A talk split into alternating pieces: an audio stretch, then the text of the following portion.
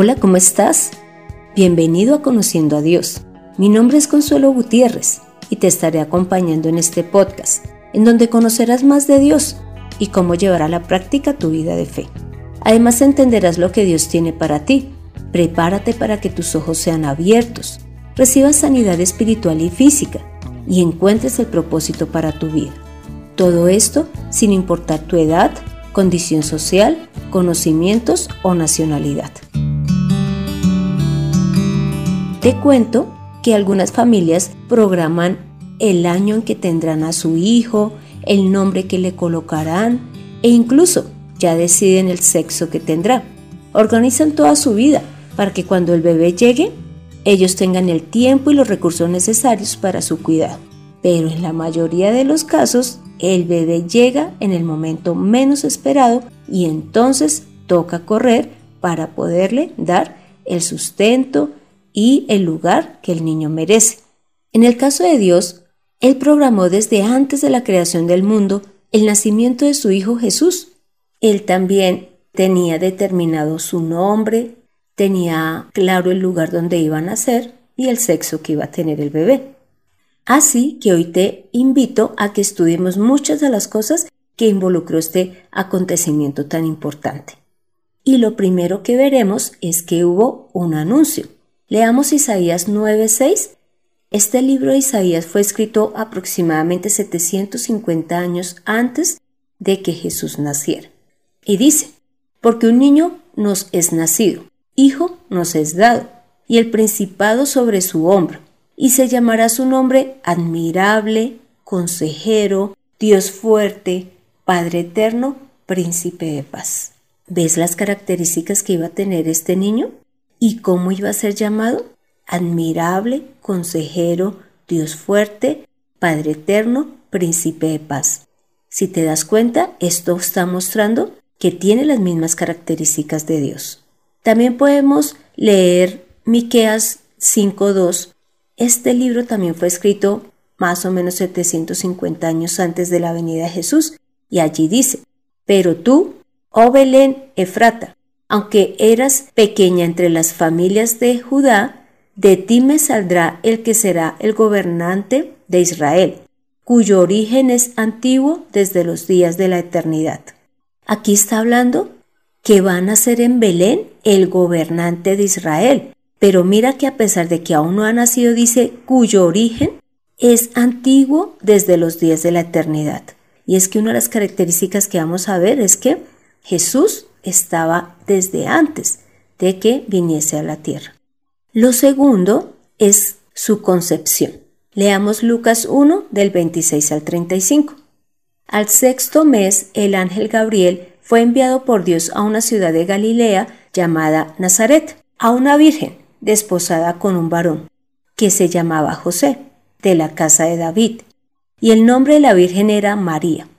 Y entrando el ángel en donde ella estaba, dijo, Salve, muy favorecida, el Señor es contigo, bendita tú entre las mujeres. Mas ella, cuando le vio, se turbó por sus palabras y pensaba qué salutación sería esta. Entonces el ángel le dijo, María, no temas, porque has hallado gracia delante de Dios. Y ahora concebirás en tu vientre y darás a luz un hijo, y llamarás su nombre Jesús. Este será grande y será llamado Hijo del Altísimo, y el Señor Dios le dará el trono de David, su padre, y reinará sobre la casa de Jacob para siempre, y su reino no tendrá fin. Entonces María dijo al ángel, ¿Cómo será esto? Pues no conozco varón. Respondiendo el ángel le dijo, El Espíritu Santo vendrá sobre ti, y el poder del Altísimo te cubrirá con su sombra, por lo cual también el santo ser que nacerá será llamado Hijo de Dios. Como te puedes dar cuenta, acá ya el ángel le dice a María el nombre que debe llevar el niño, pero además dice características importantes de este niño, y es que será llamado Hijo del Altísimo, y que reinará en el trono de David su padre. Y dando cumplimiento a lo que decía en Miqueas 2, él va a reinar sobre la casa de Jacob, es decir, sobre Israel. Y el ángel le explica cómo hacer esa concepción. Y dice que es porque el Espíritu Santo va a venir sobre ella, el poder del Altísimo la cubrirá con su sombra y que debido a esto el niño que nacerá será llamado Hijo de Dios. Aquí podemos ver cómo Dios tiene la capacidad de dar vida a su palabra y colocarla en el vientre de María.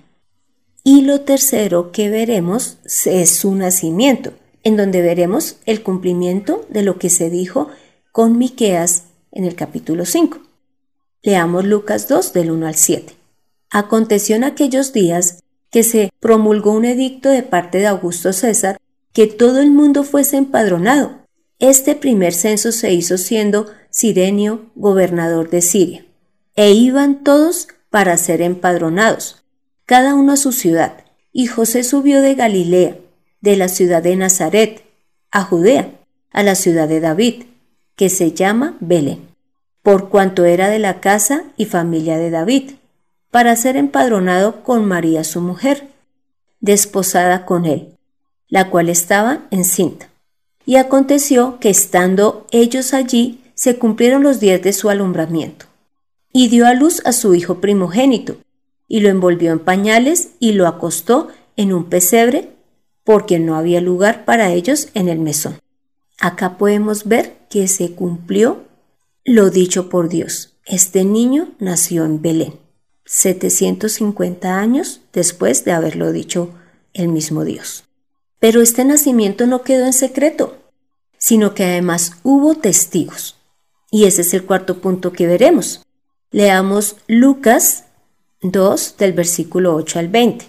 Había pastores en la misma región, que velaban y guardaban las vigilias de la noche sobre su rebaño. Y he aquí se les presentó un ángel del Señor, y la gloria del Señor los rodeó de resplandor, y tuvieron gran temor. Pero el ángel les dijo, no temáis, porque he aquí os doy nuevas de gran gozo, que será para todo el pueblo, que os ha nacido hoy en la ciudad de David un Salvador, que es Cristo el Señor. Esto servirá de señal. Hallaréis al niño envuelto en pañales, acostado en un pesebre. Y repentinamente apareció con el ángel una multitud de las huestes celestiales, que alababan a Dios y decían, Gloria a Dios en las alturas y en la tierra paz, buena voluntad para con los hombres. Sucedió que cuando los ángeles se fueron de ellos al cielo, los pastores se dijeron unos a otros, pasemos pues hasta Belén y veamos esto que ha sucedido y que el Señor nos ha manifestado.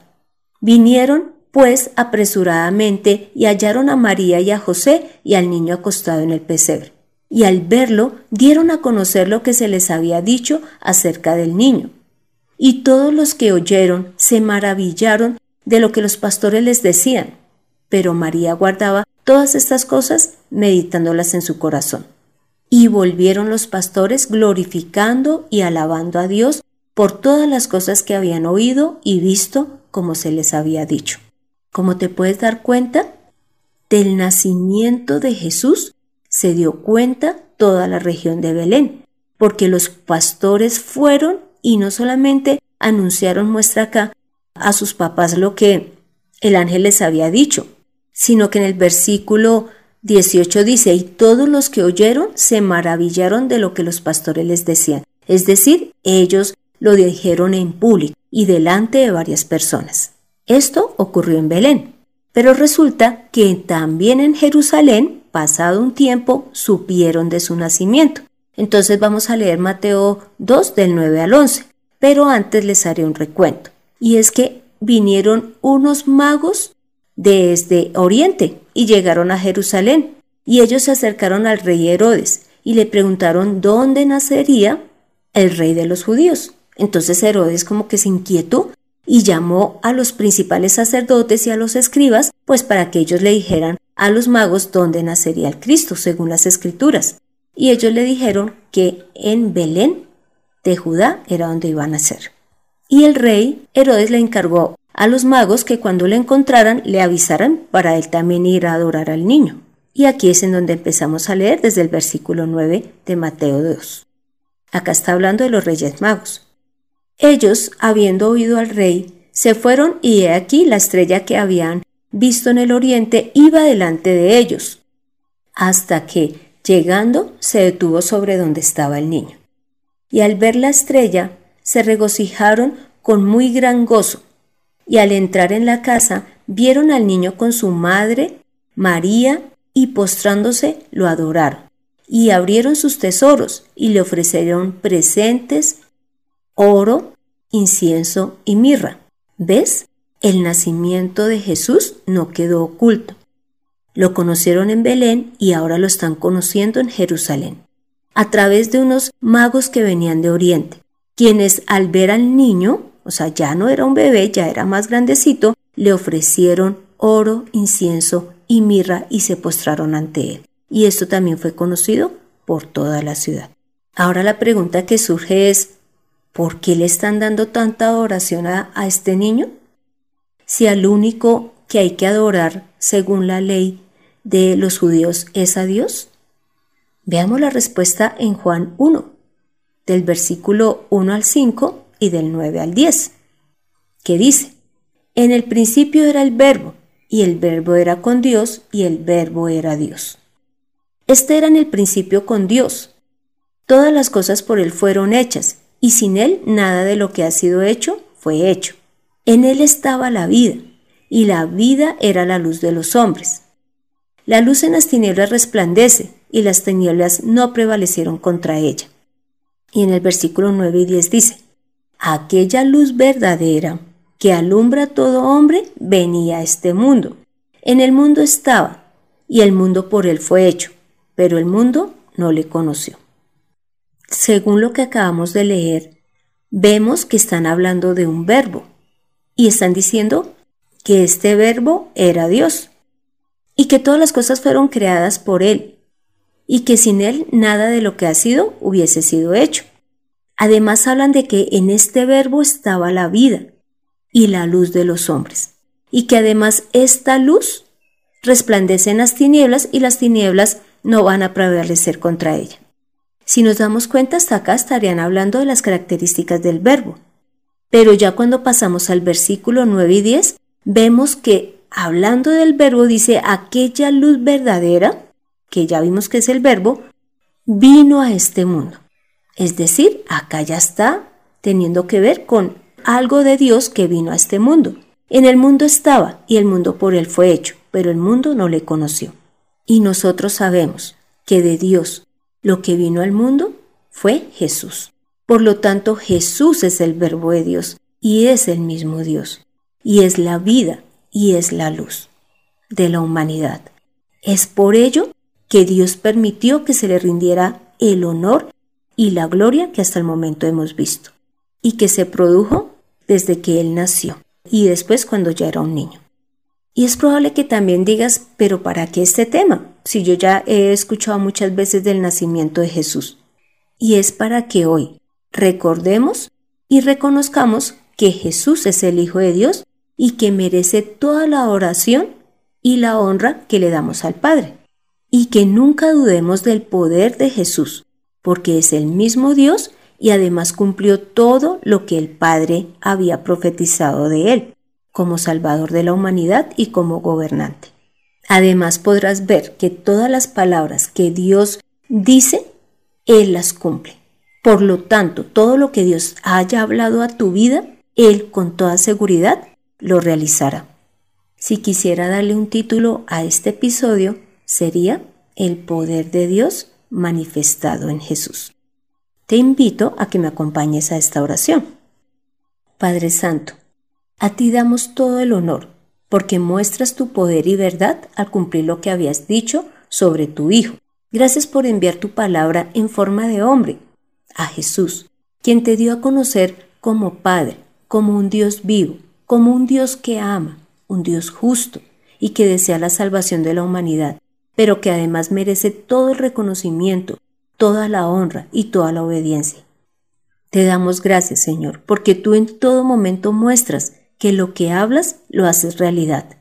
Así que todo lo que nos has ofrecido y nos has dicho a través de la palabra es verdad. Hemos de esperar la segunda venida de tu Hijo, hemos de esperar y saber que hemos sido ya salvados y limpiados de nuestros pecados, y que un día estaremos contigo en el reino, porque tú no eres un Dios de mentira, tú no eres un Dios que miente y que no cumple, sino el Dios en el cual podemos confiar. Padre Santo, a ti es todo el honor y la gloria. Hemos orado en el nombre de Cristo Jesús. Amén. Toma la mejor decisión. Reconoce a Jesús como la palabra de Dios hecha carne y dale el honor que le das al mismo Dios. Aprende a recibir el amor del Padre en conociendo a Dios.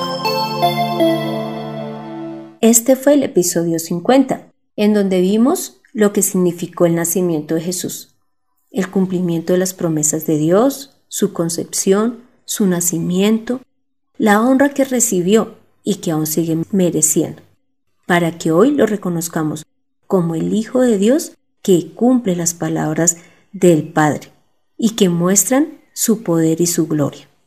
Te animo para que leas Lucas 1 del 8 al 79, Lucas 2 del 25 al 38 y Hebreos 1 del 1 al 12.